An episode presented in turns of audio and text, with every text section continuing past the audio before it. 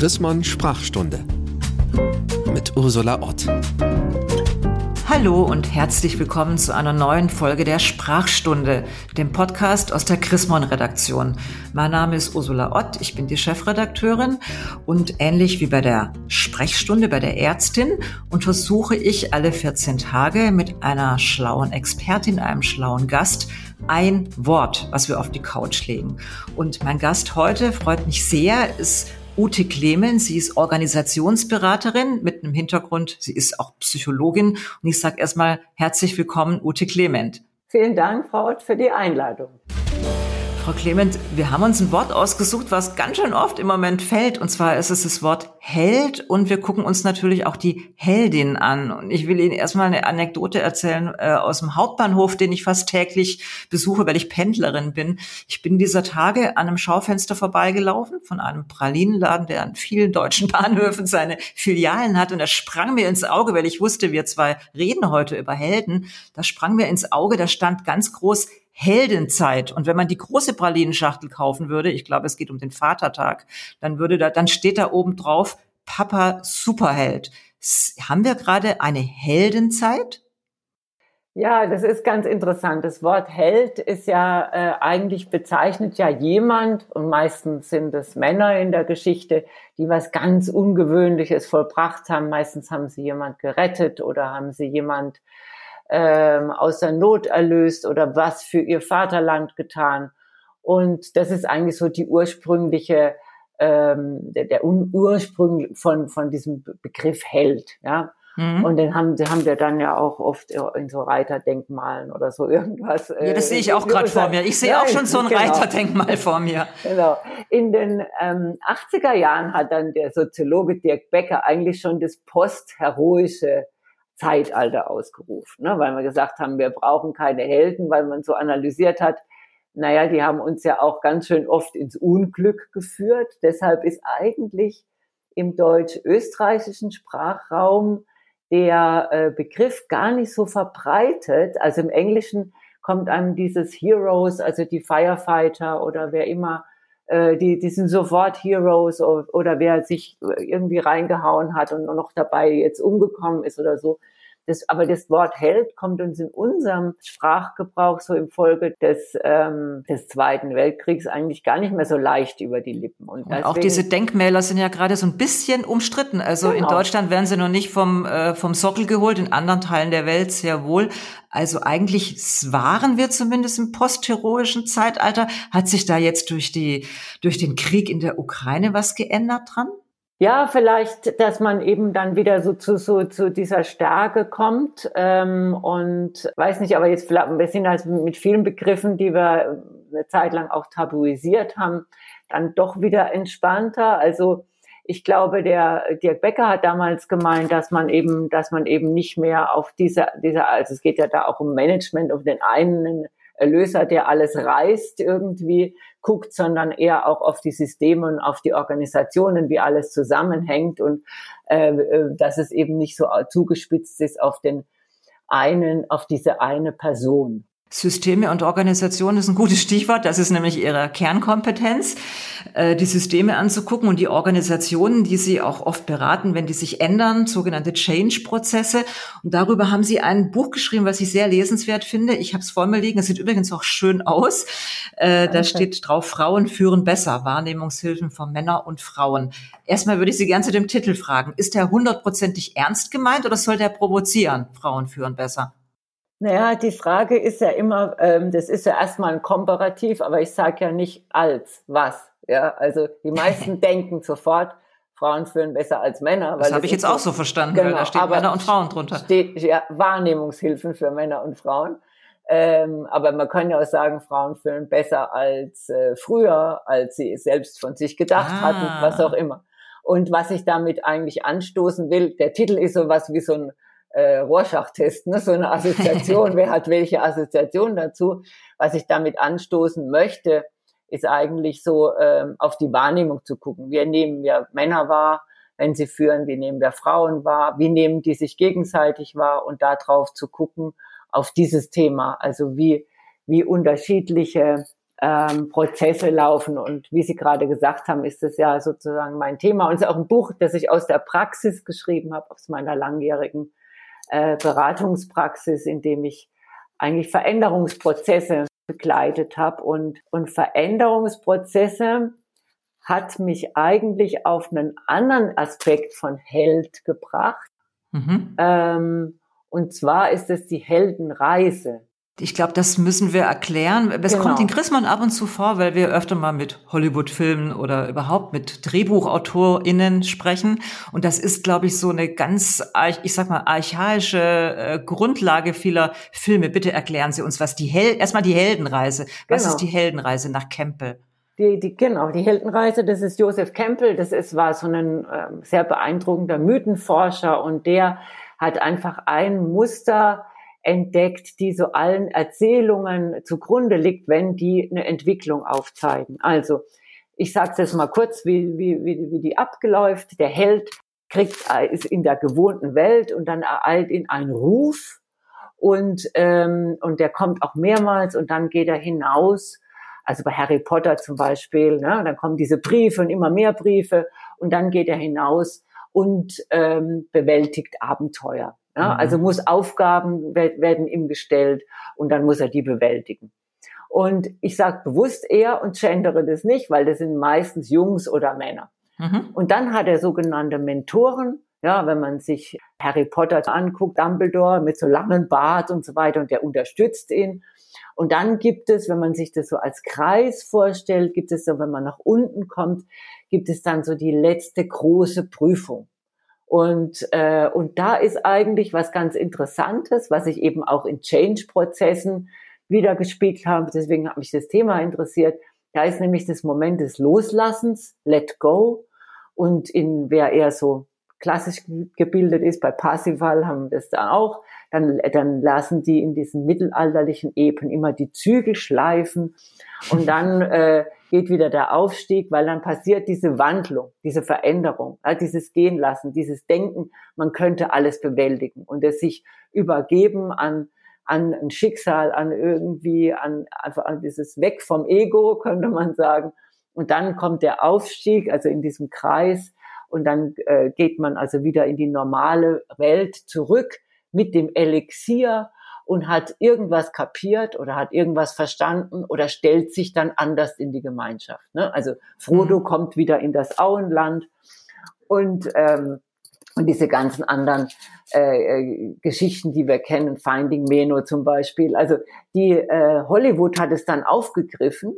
Ähm, Christopher Vogler hat dazu was geschrieben in den 60er Jahren und seither werden eigentlich die ganzen großen Blockbuster, also wie ich es jetzt gerade schon genannt habe, werden nach diesem Schema ähm, gedreht. Und ja, und ich glaube, das ist auch absolut aktuell. Also mir ist es zuletzt begegnet, gute Freunde von mir unterrichten in Ländern des Südens, in Af im, im äh, Subsahara-Afrika, Drehbuch schreiben, sind selber Drehbuchschreiber, die machen so Vorabendserien und die haben genau das den jungen Leuten in Kigali beigebracht, die Heldenreise. Das scheint mir sowas wie eine todsichere Nummer, oder? Geht immer, die Heldenreise. Ja, sagen wir mal so, wenn, sie, wenn, wenn, wenn ein Held oder ein Protagonist ja, so, so benutzt man ja auch das Wort Held, also als, als Held der einer einfach einer literarischen Erzählung oder ein, eines Blogs. Synonym für Protagonist. Hm. Dann, ähm, dann funktioniert, also dann finden wir den Film langweilig, wenn der hm. nicht, wenn der sich nicht entwickelt, wenn er nicht hm. irgendwas durchmacht, wo, wo er dann wieder auf der anderen Seite sozusagen rauskommt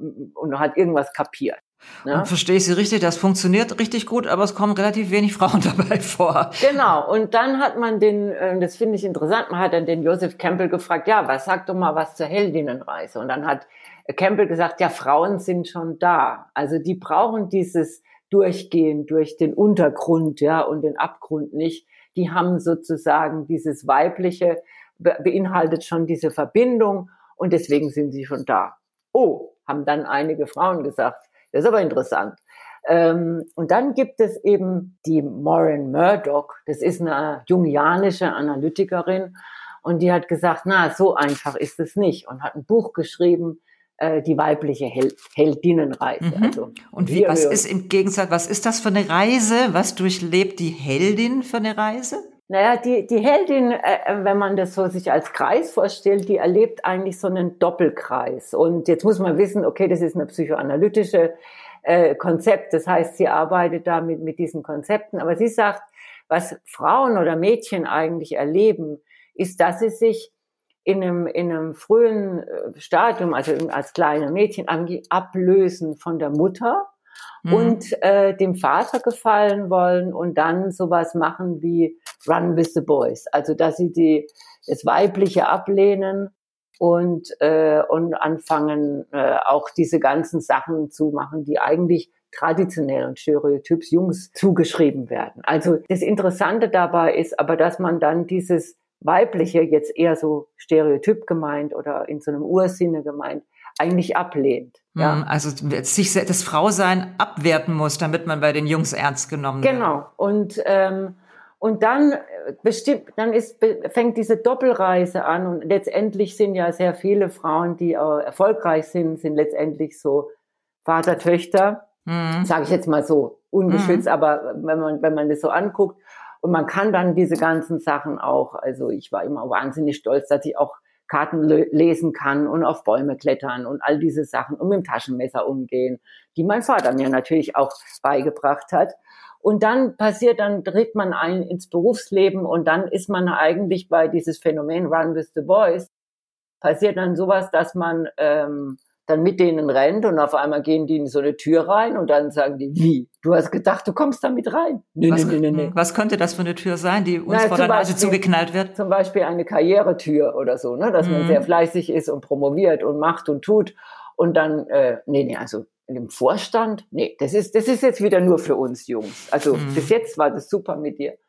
Und dann entsteht sowas, was die äh, Frau Murdoch beschreibt mit ähm, diese Überforderung, weil wir dann einfach, ähm, es gibt jetzt auch ein Buch, die erschöpfte Frau, ähm, ähm, was ich gerade gelesen habe, die das auch so beschreibt, dass wir dann sehr gut im Beruf sind, dann sind wir auch noch ganz gute Mütter, dann sind wir auch noch gute Gastgeberinnen und Partnerinnen und sehen auch noch gut aus und kümmern uns noch darum. Und dann passiert eigentlich so eine Erschöpfung, weil wir einfach immer aus so einem Defizit rausleben und uns selbst dabei abwerten. Also diese Sprüche, ähm, stell dich nicht so an wie ein Mädchen, pins nicht so rum, ist ja auch gerade bei Jugendlichen, sind es Abwertungen. Und wenn Auf ich mir dann Fall. überlege, ich höre das als Mädchen und es ist aber was, warum ist das was, äh, was Schlechtes, ein Mädchen zu sein. Ja, aber das Gegenteil wird, wie Sie schon sagen, dass die Überforderung besteht ja darin, dass man quasi das der Außenwelt nicht recht machen kann, weil selbst wenn man sehr männlich auftritt, hat man ja auch ein Problem. Also ich habe als Kind, ich hatte zwar immer lange Haare und bin sehr traditionell erzogen, aber ich hatte wahnsinnig viele Unfälle. Ich habe wirklich jedes Jahr einen anderen Knochen gebrochen.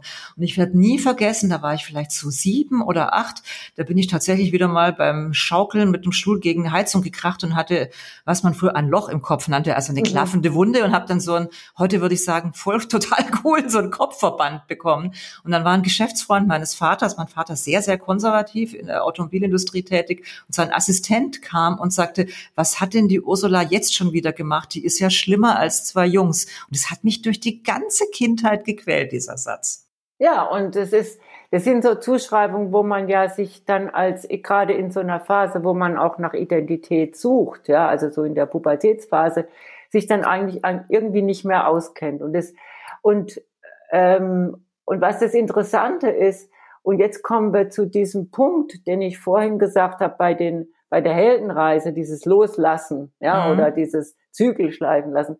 Und der ist eigentlich dann bei Frauen Nein zu sagen. Also auch Nein zu diesen Bildern, die äh, oktroyiert werden oder auch Nein zu sagen, immer alles zu machen. Frauen sind ja dann auch gerne auch im Betrieb gerne sozusagen diejenigen, die nie Nein sagen, die immer hilfsbereit sein wollen, dadurch überfordert sind, dadurch auch nicht gucken, dass sie die großen strategischen Projekte kriegen, sondern eher die, die hilfreich sind für alle.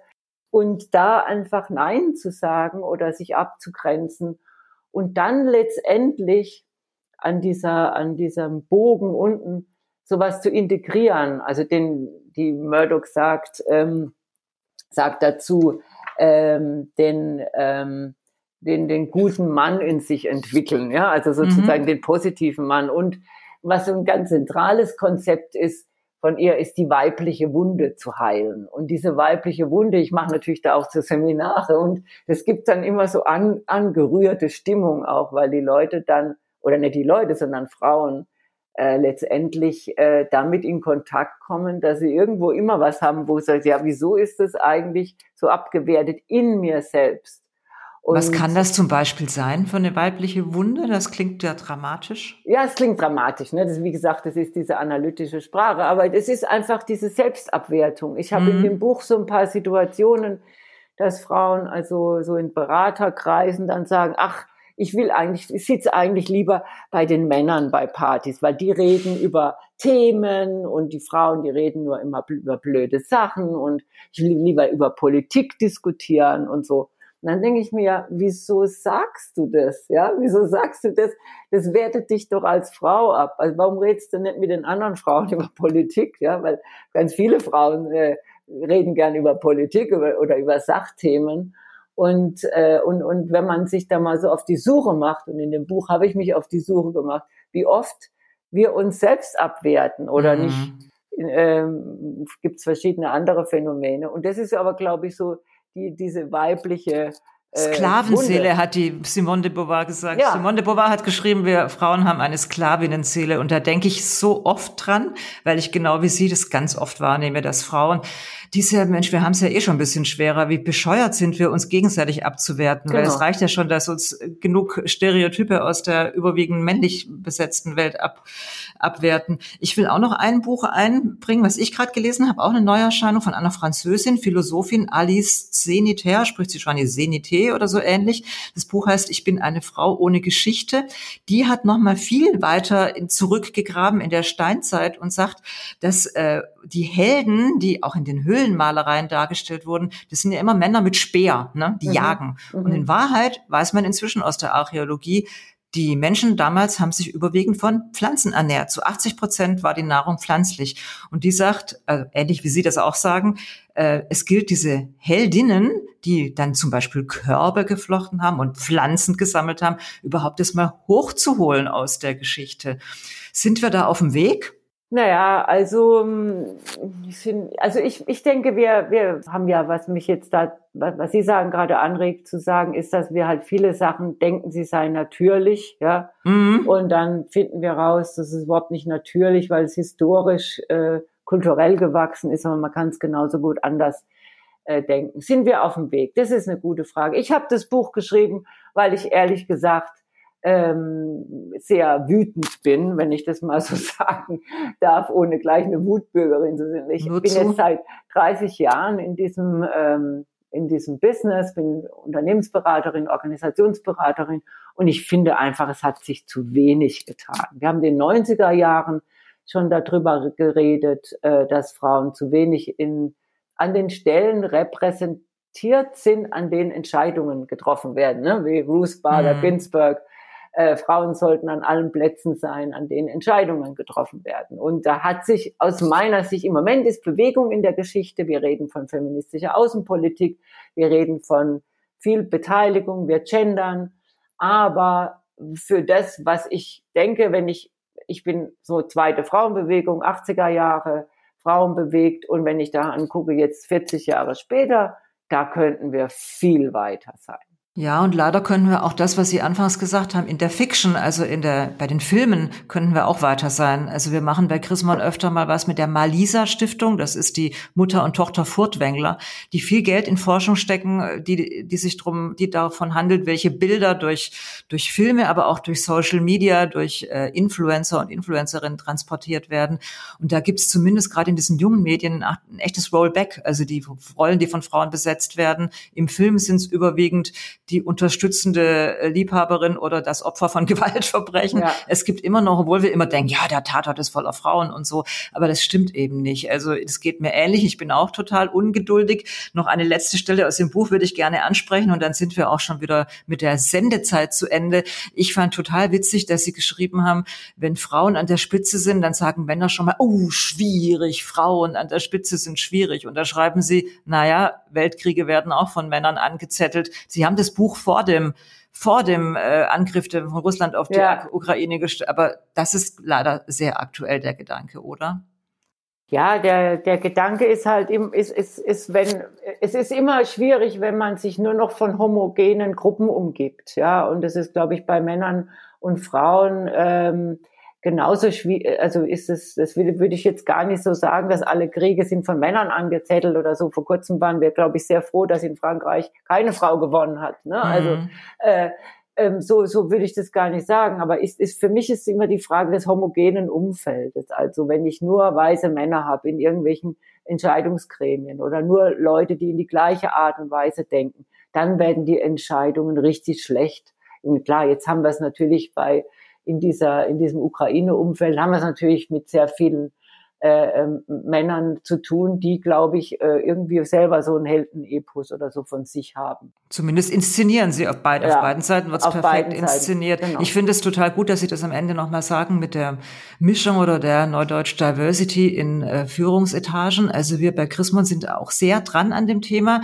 Wir sind sehr weiblich, also unsere Chefredaktion ist eine Chefinnenredaktion. Wir sind drei Frauen an der Spitze, aber wir sind längst nicht gut genug bei der Diversity. Also wir haben mit den neuen deutschen MedienmacherInnen JournalistInnen, das ist eine Vereinigung von JournalistInnen mit Migrationsgeschichte, haben wir uns checken lassen. Da kann man so einen Diversity-Check mhm. machen und da, da versuchen wir jetzt besser zu werden. Also sowohl bei den Protagonisten in Geschichten, äh, dass da eben viel mehr Leute vorkommen, die eine andere Geschichte haben, als auch bei der Einstellung von neuen Kollegen und Kolleginnen versuchen wir jetzt tatsächlich nicht weiß Mittelschicht Tochter oder Lehrersohn zu finden. Also ich glaube, das ist für uns alle, da kann man sich ruhig an der eigenen Nase packen. Es ist einfach die Aufgabe, Aufgabe meiner Generation, finde ich, da ein bisschen mehr die, das Fenster aufzumachen, sage ich mal. Jetzt sind wir schon am Schluss unserer äh, Zeit und naheliegenderweise würde ich Sie gerne fragen, jetzt haben wir über Helden gesprochen und über Heldinnen. Haben Sie denn eine Heldin in der Wirklichkeit oder in der Weltliteratur, Frau Clement? Ja, also ich habe mein, meine Heldinnen sind alle die, die sich auf den Weg gemacht haben, sozusagen, die,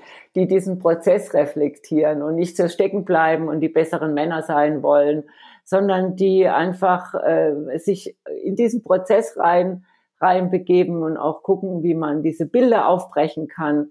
Und da geht es ja dann vielleicht nicht nur auch um Männer und Frauen, sondern wie Sie gerade gesagt haben, wie man auch Diversity mehr integrieren kann und überhaupt, wie man diese Welt irgendwie anders gestalten kann, sodass da mehr Leute Platz finden als weiße Männer. Und all diese, diese sind meine Heldinnen. Da würde ich mich sofort anschließen und die würde ich auch notfalls auf einen Sockel stellen. Es gab ja mal diese wunderschöne Fotoreportage von Bettina Flittner, die in der Fußgängerzone in Köln Frauen auf einen Sockel gestellt hat und gesagt hat, du bist jetzt für eine Stunde die Heldin. Wofür sollen wir dich verehren? Und es war ganz, ganz rührend, was Frauen doch an Lebensleistung, wenn sie mal ein bisschen drüber nachdenken, dann selber bei sich erkennen. Frau Clement, vielen, vielen Dank für diese sehr spannenden 22 Minuten, die wir miteinander miteinander verbracht haben. Den Hörerinnen und Hörern will ich sagen, dass wir in 14 Tagen natürlich das nächste Wort auf die Untersuchungscouch legen. Und wenn Sie es nicht verpassen wollen, dann abonnieren Sie einfach auf Spotify, auf Podigy, auf Ihrem Apple-Handy, was auch immer Sie als Handy, als Smartphone benutzen, diesen Podcast. Dann verpassen Sie das nicht. Vielen Dank, Frau Clement. Gerne. Vielen Tschüss. Tschüss. Die Chrismon Sprachstunde mit Ursula Ott.